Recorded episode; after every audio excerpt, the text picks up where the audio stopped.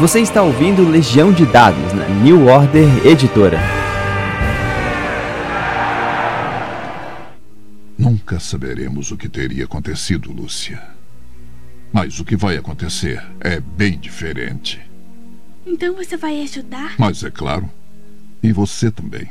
Ah, eu queria ter mais coragem. Se tivesse mais coragem, você seria uma leoa. Bom, suas amigas já dormiram bastante, não acha? Saudações, mestres e jogadores. Meu nome é Pedro Borges e essa é Legião de Dados. Seu intervalo da vida real para falar sobre RPG. A gente já conseguiu, já falou bastante, especialmente dos cenários do Pathfinder e do Starfinder. Mas agora eu queria né, atender uma promessa que eu estou fazendo pro pessoal que me pede desde o primeiro episódio, que é dar uma, uma mergulhada melhor no Pathfinder segunda edição, tentar destacar as, as diferenças, né, no que, que, no que, que mudou. O livro já tem já lá quanto tempo? Bem, acredito que uns quatro anos. Mas quem vai poder explicar e dar a, mais uma aula pra gente é o Calvin Semião, que está aqui comigo para poder destrinchar, né? Eu aqui vou fazer a função de escada do cara que sabe menos, porque vou te falar que tem pouca gente que, que se iguala ao meu convidado. Certinho com você, Calvin? Como é que você tá? Tô, tô bem, tranquilo, tranquilo. Já tô quase me sentindo em casa aqui, abrindo a geladeira, mijando de porta aberta. que bom, fique à vontade, porque a casa é sua realmente. Vamos lá, como é que foi para você o acompanhamento da mudança do Pathfinder da primeira para a segunda edição? Então, é, eu tenho acompanhado o Pathfinder primeira edição já há muito tempo, essencialmente desde que eu consegui ter o emprego, né? Porque era difícil você chegar para chegar para sua mãe e falar: "Poxa, mãe, me compra esse livro aqui em dólar". Mas aí depois que consegui um cartão, cartão internacional, isso foi bem no início do jogo. Não tinha, acho que não tinha, tinha acabado de lançar o Advanced Player Guide. Então não, não, não peguei, tipo, no início ou playtest igual uma, uma galera aí, mas peguei assim, no, no começo ainda. O Pathfinder 2 eu já peguei desde o playtest. E assim, as coisas que eu vi no playtest, né, que eu não, não tinha curtido, acabou que foram exatamente as coisas que eles deram uma mudada no, na versão final. Então, eu fiquei bem satisfeito com a com a segunda edição, exatamente porque ela solucionava o que para mim era o, um problema que me incomodava muito na primeira edição. Conta pra gente. Tá, a, a primeira edição até ela precisar ser compatível, né, com o D&D 3.5, ela tendia a quebrar. Um jogo gameista, né, é, focado em combate, focado em, em grid, se ele quebra com facilidade, eu acho que ele não tá, não tá cumprindo a função para qual ele foi ele foi criado, que é você oferecer um desafio equilibrado para uma mesa. E o, o, o Pathfinder primeira edição, até pela herança no D&D, ele quebra menos do que o D&D 3.5, que quebra menos do que o D&D 3.0, mas ele ainda quebra, chega num nível que é muito fácil de quebrar o jogo. Então assim, se você faz um personagem é, focado em fazer X, ele vai ser o supra-suma da gostosura e ele vai acabar quebrando a mesa. Porque os combates pro nível dele não serão desafios pro nível dele.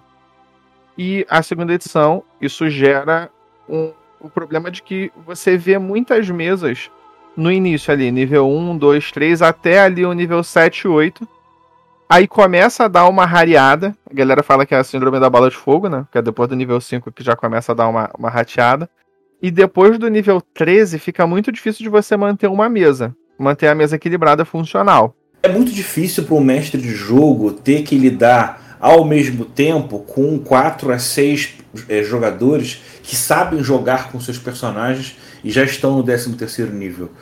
Acho que mesmo num sistema equilibrado, essa, essa questão de que são muitos contra um, daí muito, muito mestre, às vezes por preguiça, coloca um monstrengo, ao invés de fazer também um grupo fracionado para poder enfrentar. Por isso, por natureza, já, já, já dá uma quebrada, né? Agora, quando o sistema ainda não ajuda, que fica, fica ruim o negócio. A primeira edição, ela estava é, melhor do que... Como ela era uma, um aprimoramento do 3.5, nada mais natural mas ela ainda tinha, por exemplo, é, o que chamavam de tax fit, que são os talentos que eles são ruins, mas você precisa pegar eles para você conseguir pegar o talento que você quer. Mesmo que ele não tenha assim uma ligação direta, você botava os pré-requisitos nos talentos para impedir que uma pessoa pegasse ele direto. Então, assim, isso era faturado no, no equilíbrio do jogo. Com o jurador, ele, ele chegava ali no 13 terceiro nível. Se o cara ali tá, tá sabendo jogar direitinho, conseguiu se preparar direito, fez uma boa seleção de magias, é um negócio muito complicado de lidar, mesmo se você botar vários inimigos menores.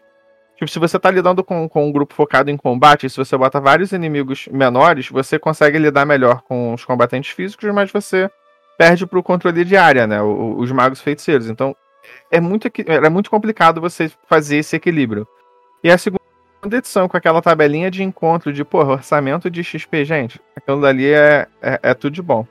Aí fica, fica muito bonitinho de, de fazer, muito fácil de fazer, muito tranquilo de fazer. Você então começou novato no RPG no, desde o início do Pathfinder primeira edição, na segunda já, já, já, já gostava da brincadeira e aí conseguiu não só já colecionar tudo, porque já tinha grana, é, eu já... mas também jogar pra caramba. É, eu já era macaco velho, né, de, desse negócio de RPG, mas era muita coisa, na... eu comprava muita coisa nacional, sabe? Fui, fui cliente fiel aí da, da saudosa Devir nos seus tempos áureos. Também não, não tem idade para ter abril, né? Tipo, a D&D é um negócio que eu nunca joguei. Ironicamente, D&Dzão, aquele da caixa preta da Grow. Mas por um acaso, foi porque um primo... Mas eu, eu, eu jogava os RPGs nacional, muito 3D&T, muito Sistema Daemon, Trevas, é, o próprio D&D quinta edição, que foi aí quando eu, eu comecei a, a entrar nessa, nessa parte mais, mais estrangeira, porque acabava que eu tinha aquela ânsia, né? Mas não, chegava aqui, muita coisa não chegava aqui. É diferente de hoje em dia, que, pô, tem muita coisa chegando e você tem que escolher o que você vai comprar. Na época você comprava o que tinha. Depois, depois do, do cartão internacional. Foi... Deixa eu te perguntar, desses títulos todos, atualmente, você acha que Pathfinder segunda edição então, se destaca dos outros já tendo jogado esses? É o meu jogo, é o meu jogo preferido. De longe, assim. Certo. De longe, de longe é o meu jogo preferido. Eu gosto muito de Starfinder também, mas eu tenho uma, uma tendência a não conseguir jogar. E eu tenho uma preferência muito grande por Legend of the Five Rings também. Tem a coleção completa da, da quarta edição, da quinta edição. Mas como a minha esposa não gosta de, de jogo que envolva muita honra, esse tipo de coisa, aí acaba que é uma coleção que fica mais parada. Mas o Pathfinder eu tô jogando até. Tem a mesa de segunda, tem a mesa quinta, tem a mesa sábado. Então são três mesas que eu tô jogando. Tudo Pathfinder segunda Vamos edição. lá, da segunda edição, para você, quais foram as três maiores novidades, as melhores, as que funcionam como carro-chefe do título? A melhor, a melhor de todas, assim, sem sombra de dúvidas, a que leva o jogo a outro nível mesmo, é a mecânica de realizações. Isso simplifica muito o jogo e ele te dá muitas opções. Porque antes você tinha ação livre, ação rápida, reação, ataque de oportunidade, que nem sempre ocupava uma reação, você podia ter vários ataques de oportunidade se você pegasse alguns talentos.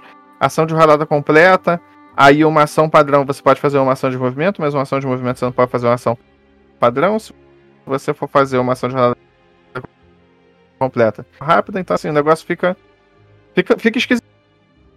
Muita coisa. E aí eles, eles pegaram isso e simplificaram. Você começou seu turno, você tem uma reação, três ações. Ah, o que, que eu faço com as minhas ações? Pode o que você quiser. Se você quiser andar, andar, andar, anda, anda, anda. Se você quiser bate, bate, bate, bate, bate, bate. É isso. Então, assim, fica muito simples. Isso levou o jogo para um novo patamar exatamente por essa simplicidade. Tem os símbolozinhos ali de ações. Você tem três ações, você vê os símbolozinhos que você está gastando e é intuitivo o negócio. Isso, isso assim, é outro jogo por causa disso. O sistema de três inclusive, devia ser adotado pô, em D&D, Tormenta, Starfinder, Todos os jogos vão adotar esse sistema de atualizações. Simplifica muito. E outra coisa que eu gostei muito foram os graus de sucesso.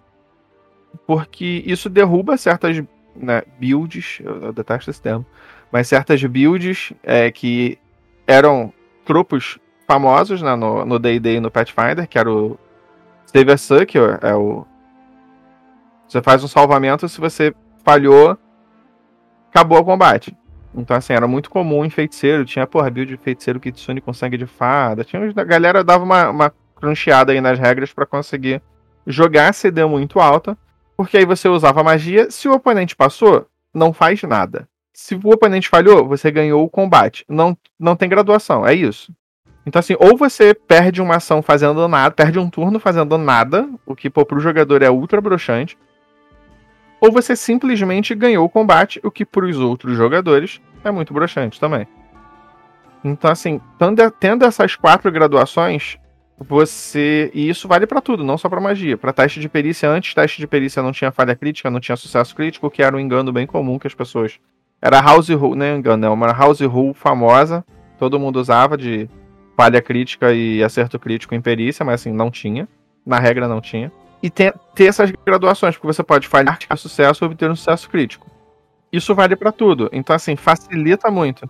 E isso se aplica a, a praticamente a, a todos né, os fatores de combate, aos salvamentos, aos ataques. E por último, o que eu mais gosto e acaba relacionado a, a, ao sistema em si é que todo nível você vai fazer escolhas para seu personagem.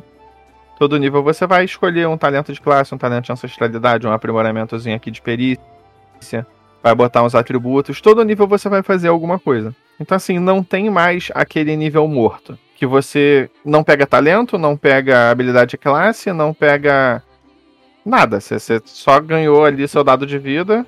Às vezes sobe seu, sua base de ataque, às vezes sobe seu salvamento, só isso. Mas de resto não ganha mais nada, não escolhe mais nada. Agora você tá sempre escolhendo alguma coisa. Cada nível do seu personagem importa. E cada, e cada escolha que você faz, ele vai liberar novas coisas para você fazer, novas opções que você vai poder escolher. Você vai poder.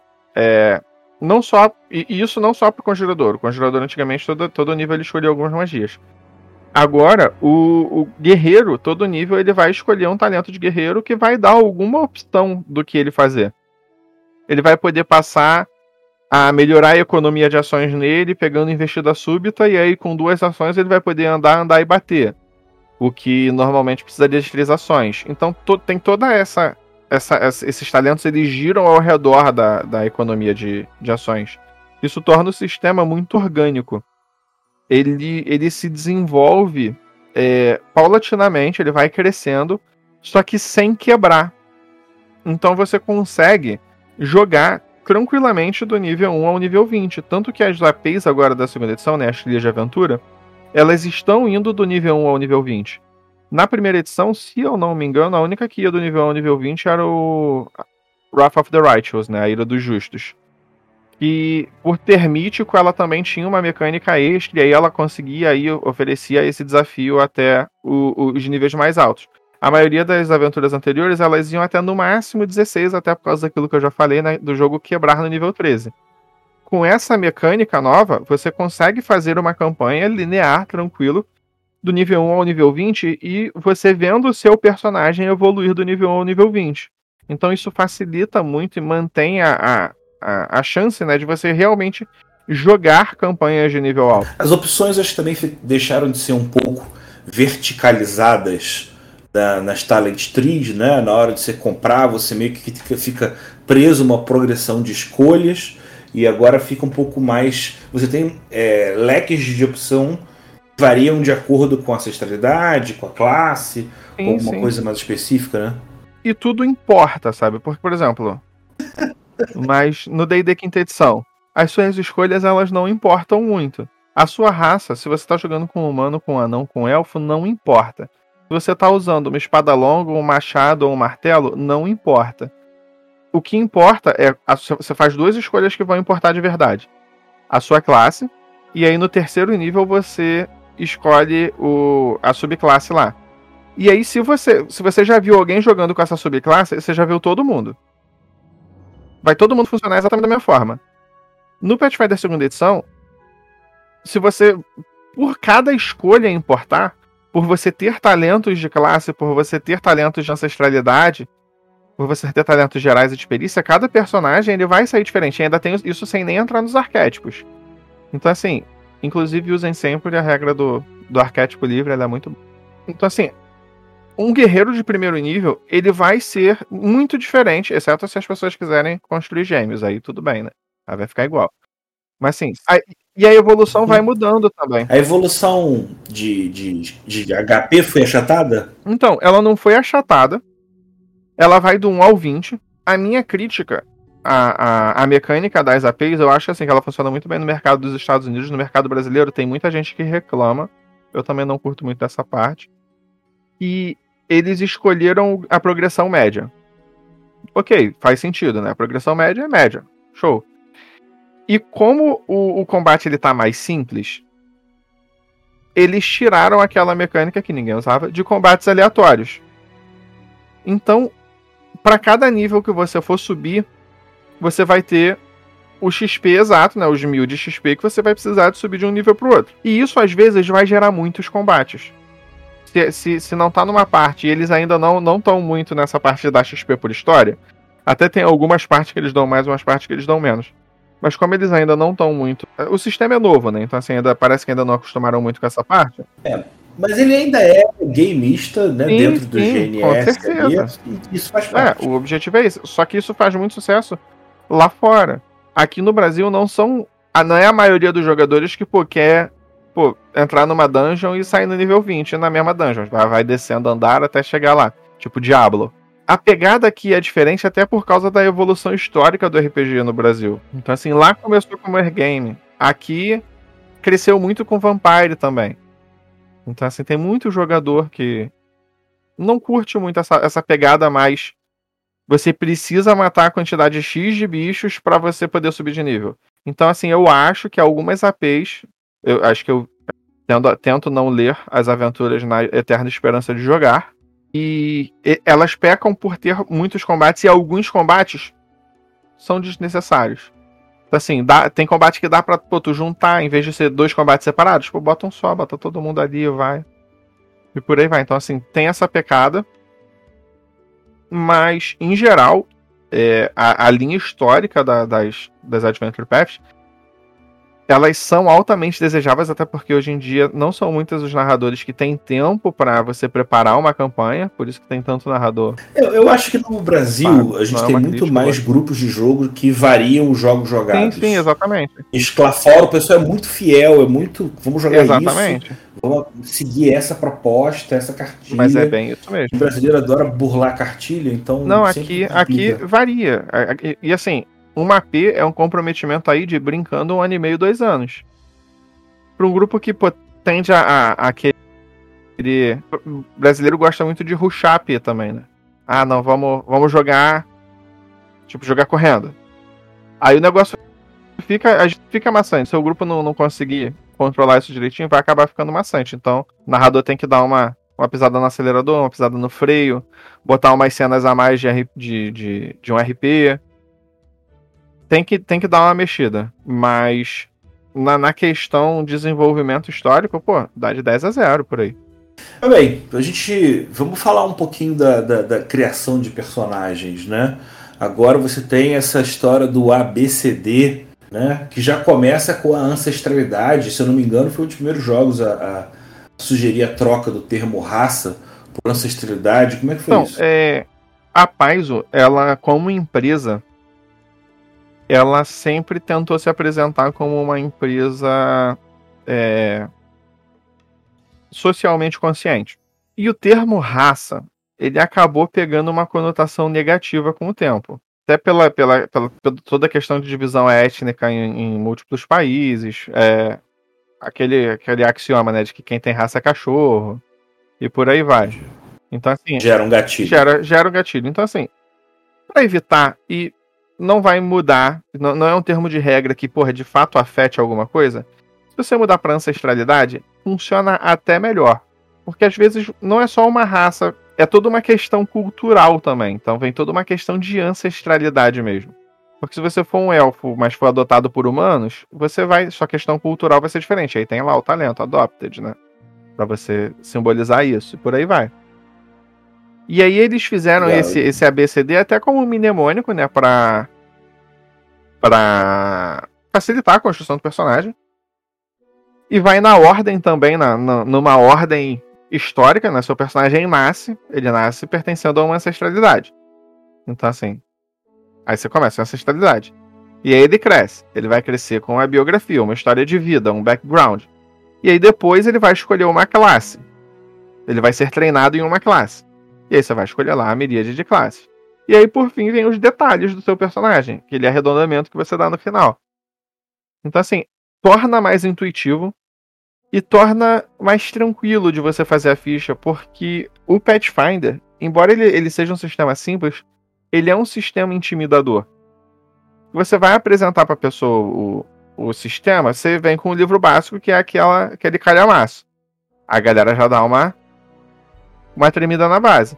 Quando você vai apresentar, por exemplo, D&D quinta edição, você não vai chegar com os três livros e falar isso daqui é o básico. Não, você vai chegar só com o livro do jogador aí, ali pro jogador. Quem vai usar o livro do mestre, o livro dos monstros é outra pessoa, você não precisa assustar as pessoas. Mas o Pathfinder não teve muita essa preocupação. O, o livro básico, ele é o livro do jogador e o livro do mestre junto. Então, assim, ele ficou um calhamaço senhorial. E as pessoas, ela, o, o brasileiro médio, embora a, o, o, jogador de RPG esteja longe de ser o brasileiro médio nesse caso, ele não gosta muito de ler. Mas hoje em dia as pessoas também não têm muito tempo para ler um livro de 700 páginas para jogar um jogo. E aí tem algumas mecânicas mais, mais tranquilas. Tem o, o Kickstart, é, tem a sociedade, que é excelente para você apresentar é, o sistema para um jogador novo. Tem os icônicos, que pô, o cara senta para jogar, tu já entrega a ficha para ele e na ficha tem tudo que o cara precisa saber do personagem dele. Você... Então, assim, facilita muito. Você, você quebra esse, esse impacto de. Ah, eu vou precisar ler um livro de 700 páginas para jogar. Não, cara, você não vai precisar ler um livro de 700 páginas para jogar. Você vai precisar ler ali a sua ancestralidade, a sua classe é. e. Você pode lá, ter diferentes graus de, de aprofundamento, né? O mestre tendo esse cuidado, né? Esse cara aqui tá jogando hoje, quer um jogo eventual. Beleza, então toma essa ficha aqui. De repente até a próxima sessão você pode repensar, sugerir alguma coisa. Mas o, outro jogador, que é o cara que joga muito tempo, já deixa ele livre para montar já no que tá em cima do livro, né? O arquétipo entra onde? No playtest. Deram uma leve modificada neles na, na final, no, na, na parte final, né? Mas eles são apresentados com com força. No, eles já são mencionados no livro básico, é uma mecânica básica. Na primeira edição era uma mecânica opcional que todo mundo usava, nunca conheci ninguém que não usasse, mas assim, era uma mecânica opcional. Então, assim, na primeira edição era opcional, na segunda edição, o livro básico ele já vem com essa previsão, porque eles já sabiam que iam colocar. E no livro avançado do jogador já vem algumas. Assim, o, o básico, vem ali o, o, o básico dos arquétipos. E o arquétipo nada mais é do que serve a multiclasse, serve como se fosse uma multiclasse. Um antecedente, né? Não, não é nenhum antecedente, é como se fosse uma multiclasse. Tipo, ah, eu quero uma carreira? Não, não. É, pode ser uma carreira, mas é uma especialização. Tipo, eu quero jogar com um mago. Ah, mas pô, eu queria que ele Sim. tivesse um pouquinho de clérigo também. Antes você ia precisar fazer um, um multiclasse. Aqui você, pô, pega uma dedicação de clérigo. E aí você não. Um, um problema grave que tinha na edição anterior é que você parava de seguir na sua classe principal então, assim, o seu nível de poder é, geral ficava mais baixo, porque você estava fazendo a multiclasse. E aí tem os famosos dip, que você pega um nívelzinho só para não diminuir muito seu poder, mas você pega isso, isso, aquilo. Então, assim, vários combos eram baseados nisso, de, de na multiclasse. Aqui, como você tem o, é, é, essa dedicação, você seleciona um talento de dedicação no lugar de um talento de classe. Então, assim, no segundo nível, quando você for ganhar o seu talento de classe, você pode ir lá pegar um talento de dedicação. E não precisa ser de outra classe. Não precisa ser, ah, eu sou um guerreiro, vou pegar uma multiclasse de druida. Pode ser, por exemplo, ah, eu sou um druida e vou pegar a dedicação de arqueiro. E aí, e aí cada dedicação tem abre tipo, como se fosse uma árvore de talentos própria, te dá acesso a uma árvore de talentos própria. E aí todos eles, ou quase todos eles, tem a restriçãozinha de que você só pode pegar outro arquétipo depois de selecionar pelo menos dois talentos desse arquétipo, desse primeiro que você pegou que evita que a pessoa fique, ah, eu faço dedicação disso, dedicação daquilo, dedicação daquilo e não desenvolve em nada. Então, assim, ele tem que dar uma desenvolvidinha para poder pegar um outro. Isso te permite fazer um personagem muito mais variado do que o do que o, o, o padrão, né? Porque você pode fazer por dois druidas da ordem da presa, né? Do, da ordem dos animais. E aí um druida ele pô, vai pegar bicho master. E aí ele vai é, é, mestre das feras, e aí ele vai pegar vários companheiros animais, enquanto um outro druida pode ficar ali, pô, sendo só druida, seguindo ali no. no pegando só os talentos pode virar um metamorfo de repente? É, ou ele pode, pode também pegar os talentos de metamorfo, coisa que o outro, como vai estar tá pegando muito talento focado em animal, não vai ter tempo de fazer isso. Então, assim, tem muitas formas de você construir seu personagem. Muitas formas assim. É real. Eu gosto dessa ideia de que você começa. vou fazer dois druidas Aí você pensa, pô, vai ser uma redundância? De maneira nenhuma, né? Cada um vai ter uma, uma faceta e aqui o tema vai ficar mais forte na história. E assim, eu, a maioria das dedicações elas tendem a ter um, um, um enfoque- um enfoquezinho de, de história, né? Não é só. E aí tem muitas delas que são incomuns. Então você vai. As incomuns elas são. Você precisa ter acesso, né? De alguma forma. E a forma mais comum de ter acesso é crescer naquela cultura. E elas têm essa questão assim de tipo ter uma conexão mais próxima com o cenário. Claro que as do, do avançado jogador não tem isso. Mas se você for para os livros de cenário, todos os livros de cenário vão ter vão ter uma coisa, por exemplo, ah, eu quero ser da Lâmina do Leão, que é uma ordem de espiões de Taldor. E aí, pô, tem lá, Lâmina do Leão, você pode pegar. Pô, posso pegar, eu quero ser pirata. E aí você, pô, você pode ser mago e pegar lá a dedicação de pirata. E vamos, vamos aproveitar então e entrar nas classes. Eu adoro essa tabelinha que tem no início do livro. Ele tem um micro resuminho assim das, das, das ancestralidades, das classes, né? Pra gente que é macaco velho não, não, não, faz muita diferença. Mas alguém que está querendo pensar ainda em qual personagem jogar, ou alguém que está começando a jogar que, e quer ter uma ideia básica do que cada um faz, eu acho muito maneiro. Ele começou com 12 e essa altura do campeonato está com quantas classes? Então, começa com 12, aí vem mais 4 no, no guia avançado do jogador, vem Oráculo, Investigador, Espadachim. Oráculo, Investigador, Espadachim e Bruxa no, no APG, no, no livro avançado do jogador. No Segredos da Magia que está financiando agora, vem o Magos, que é um, um mago guerreiro. Só o Magos? Pessoal Magos. Não lembro agora, gente. Então são 17 por enquanto. Não, é, em português, já pronto, sim. Em inglês ainda tem o Guns N' Gears, que vai ser acho que pólvora, pólvora em engrenagens. Tem mais duas, que é o Atirador e o Inventor. E já teve playtest de mais duas, que é o. Mas esse livro ainda não lançou, vai lançar só no meio do ano, em inglês. Que é o Psíquico e o Taumaturgo. E o Summoner, tem o Summoner. Do, no Segredos da Magia tem. Summoner. Magos, que é o Mago Guerreiro, e o Convocador, né, que invoca um bichinho, tem um, um bichinho de estimação. Sabia que eram dois. Todos esses são mágicos, monstros. Eu gosto, eu gosto às vezes de um jogo mais pé no chão. E aí, por exemplo, o Ladrão e o Guerreiro agora também tem uma gama de possibilidades que eu ainda não tinha visto em outros Tem, jogos, tem. pelo menos, né? Tem- A brincadeira ficou bem divertida. E, ti- tipo, dessa parte mais menos mágicos, né, tem também o, o Espadachim, também é... Joguei 20 níveis de Espadachim, é bem, bem não mágico mesmo. E no é, Pólvoras e Engrenagens, né, no Guns N' Gears, nome provisório ainda, talvez eu mude de ideia, tem o Atirador e o Inventor. E o Inventor é muito, tipo, ele não é mágico, ele faz umas coisas muito fantasiosas, mas, pô, dá pra tu fazer, tipo, um Tony Stark, sabe? Fazer uma armadura e ir pra cima dos outros, fazer uma legal. arma diferente, esse tipo de coisa. É, ca- cada vez mais você abre possibilidades, né? E aí também leva uma característica interessante que você. é, que no início você tinha na primeira edição uma distinção muito clara entre o que era regra e o que era cenário. E aí eu acho que um pouco por uma razão estilística ou para né, pra dar um flavor nos livros de regra, Golarion está cada vez mais presente, né? É tanto uma questão até de, de escrita como uma opção, porque se você está tendo contato com o livro, com, com o RPG pela primeira vez, a gente sabe que não é o, o mais comum do Pathfinder, por ser um sistema mais denso. Mas se você está tendo esse primeiro contato com RPG agora e você não tem ali um cenário para você usar, as pessoas, elas, no início, elas têm certa dificuldade. É diferente de você pegar um macaco velhão que, pô, cresceu em Forgotten, ah, tá jogando Pathfinder segunda edição. Ele vai ali com tranquilidade continuar jogando em Forgotten com Pathfinder segunda edição. Vai continuar jogando em Tormenta com Pathfinder segunda edição. Mas o cara que tá começando agora, ele precisa ter uma base.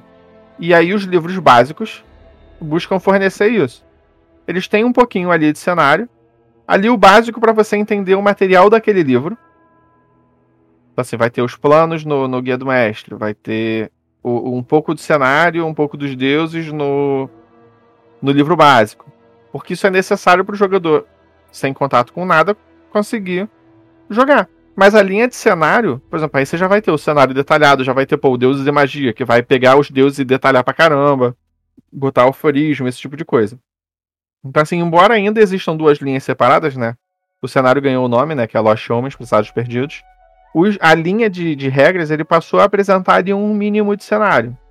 Você não precisa usar, mas ele facilita para quem não tem uma base ainda. E fechando o, o ABCD, a gente tem os detalhes, né?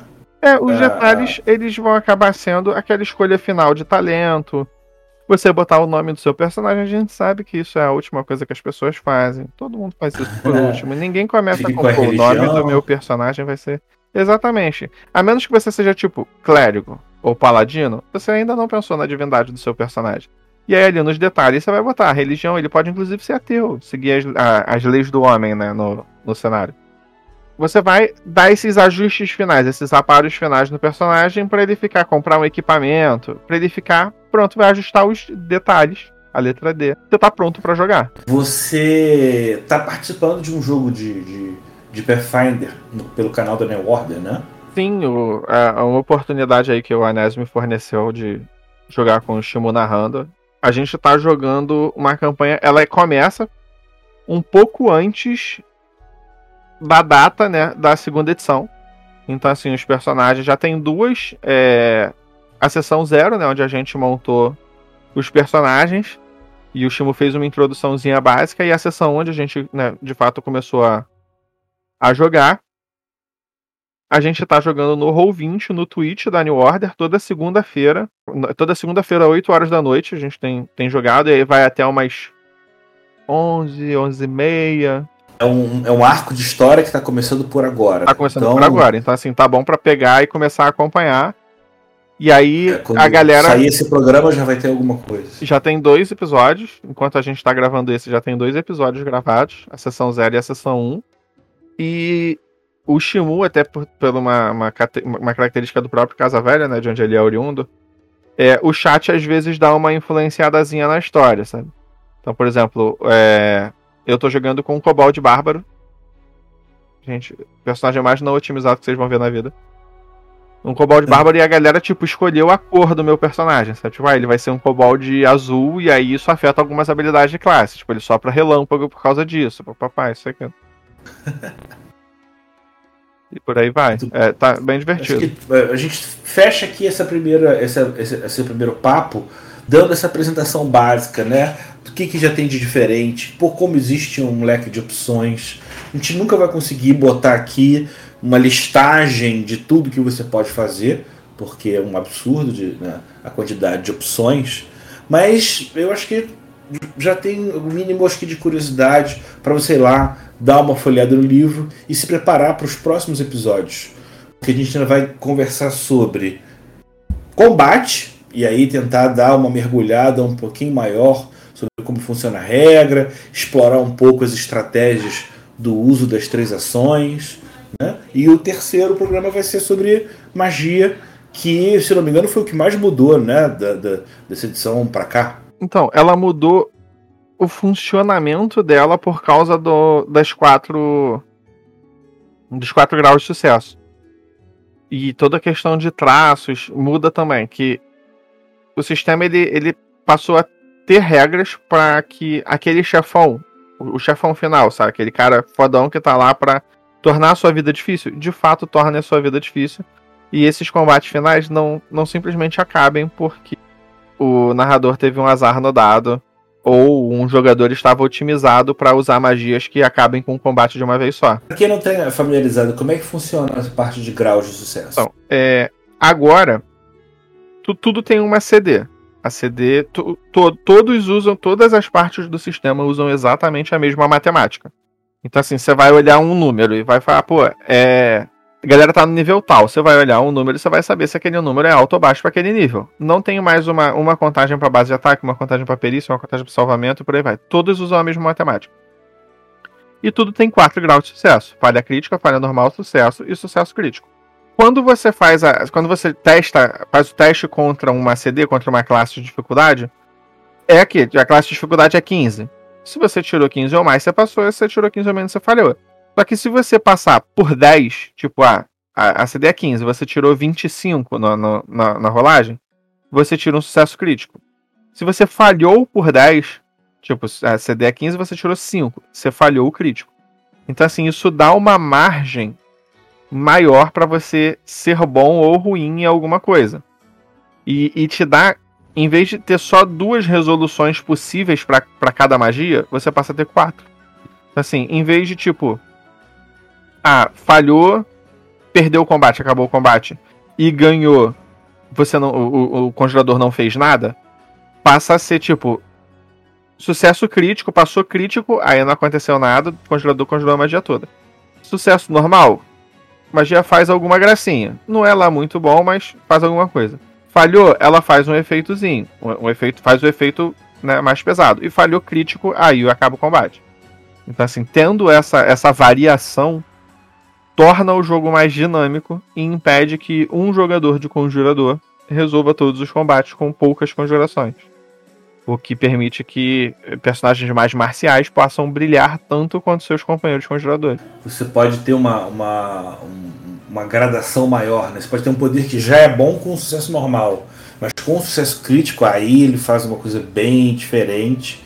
E aí aquele cara que tem só um pouquinho em tudo dificilmente vai conseguir chegar lá. É essa a ideia. Exatamente. A, a ideia é exatamente essa. E isso não vale só para as magias, isso acaba valendo para ataques, para perícias. Assim, o guerreiro, que é quem tem o maior maior proficiência em ataque, ele vai conseguir, estatisticamente, se não foi eu jogando, fazer mais acertos críticos do que, por exemplo, um bárbaro. Embora o dano médio do bárbaro seja maior do que o guerreiro, como o guerreiro, em média, consegue acertar mais críticos, isso fica equilibrado, entendeu? Então, assim, até nisso há um Perfeito. equilíbrio. E assim a gente já tem um gostinho a mais, então, do que a gente vai falar nos próximos episódios, tanto sobre regra, sobre contra-magia Calvi, mais uma vez, obrigado pela aula aqui. Queria dar um espaço aí para você pô, se manifestar. Gente, é sempre um prazer ser, ser convidado para esse tipo de coisa. Eu, eu, gosto muito. Eu gosto de, de, desses convites, gosto muito. Dê uma passada lá na, na mesa da New Order, no, no O Levante do Tirano, narrado aí pelo Mestre Shimu. E a gente sempre fica lá com o chat aberto, batendo um papo enquanto tá jogando. Às vezes as pessoas fazem umas perguntas e a gente acaba respondendo, né? Se, se der. Eu agradeço, poxa, muito ao Calvin, a você também que tá acompanhando a gente aqui. Esses arcos cada vez mais têm uma resposta boa por parte do público.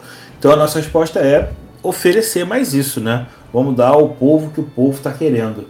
Se você tiver uma vontade especial de pedir algum tema, algum título, alguma coisa para a gente falar no programa, eu não vou facilitar não. Me acha que eu com certeza vou, vou, vou comentar depois aqui. É, um abraço, galera. É isso aí mesmo. Calvo, dá tchau comigo. Valeu, galera. Vai. Valeu, galera. Até mais. Tchau. Você ouviu Legião de Dados na New Order Editora. Esse programa foi gravado e editado por Barcelos Taverneiro, diretamente da Taverna do Arcano.